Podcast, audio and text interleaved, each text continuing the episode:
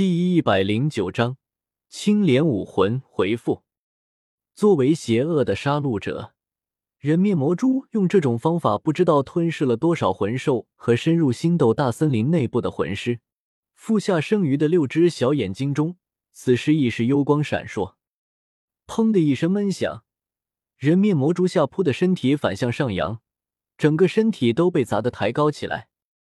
人面魔蛛判断的不错，尽管那一锤凝聚了唐三全部的魂力，锤子本身的重量更是达到了恐怖的五百斤，可是却依旧无法破开他胸甲的防御，甲壳完好无损。但是这一锤的力量实在太大了，灌注唐三全部魂力的黑色小锤，这一击的力量何止千斤？虽然无法真的伤害到人面魔蛛，将他的身体砸得扬起，却还是做到了。人面魔蛛的上身被砸得扬起，下腹处自然而然的就露了出来，那张白色纹路形成的凝恶人脸瞬间在唐三面前放大。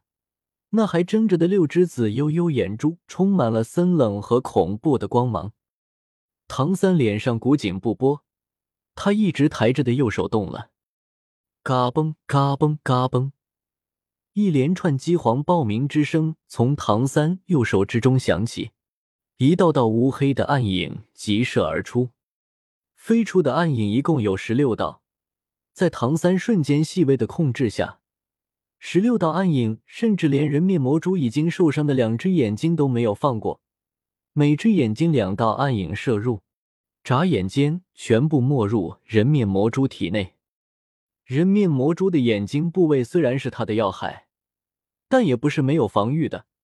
眼睛表面有一层透明的防护层，防御力也算得上不错二字。可是，在唐三手中黑匣子内喷吐出的暗影面前，这一层防御竟然就像纸糊的一般，一点作用都没有起到，可见那些暗影的穿刺力有多么恐怖了。四，一声凄厉的鸣叫充满了刺耳的尖锐，在夜晚听起来格外清晰。当那十六道暗影没入人面魔蛛腹下的瞬间，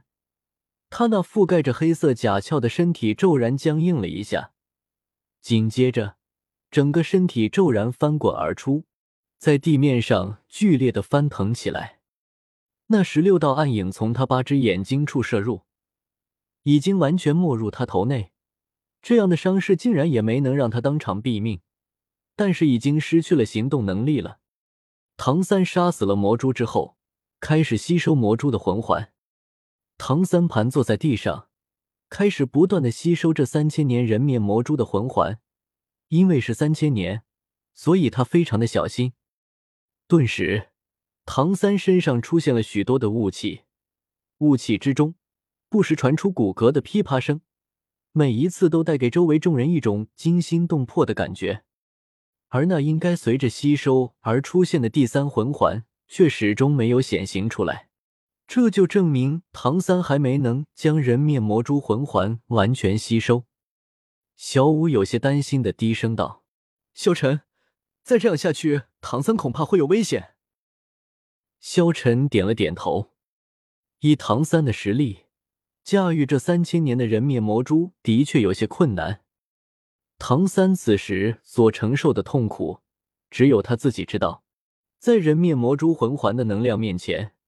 他觉得自己全身似乎都在被无数利刃切割着，五脏六腑无处不疼，强横的能量不断在撕扯着他的身体。令他始终处于极度的痛苦之中。这时候，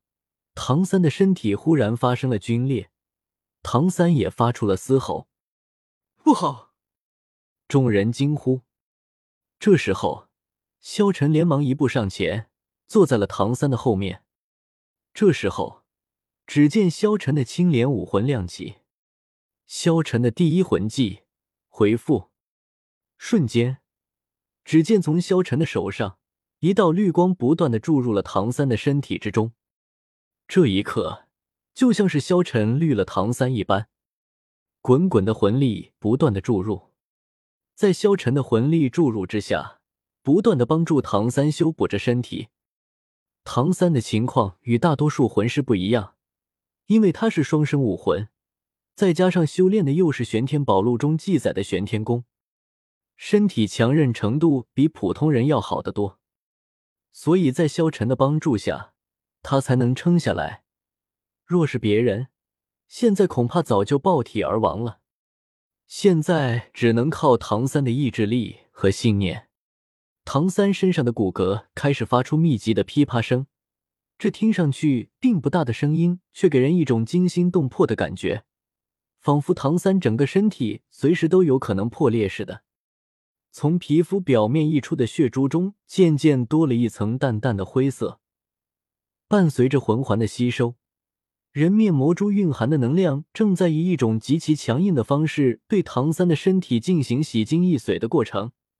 那其中所包含的痛苦之剧烈，令人无法想象。终于，在唐三坚韧的意志力面前，体内所有的能量开始妥协了，彼此之间开始了相互吸收、转化的过程。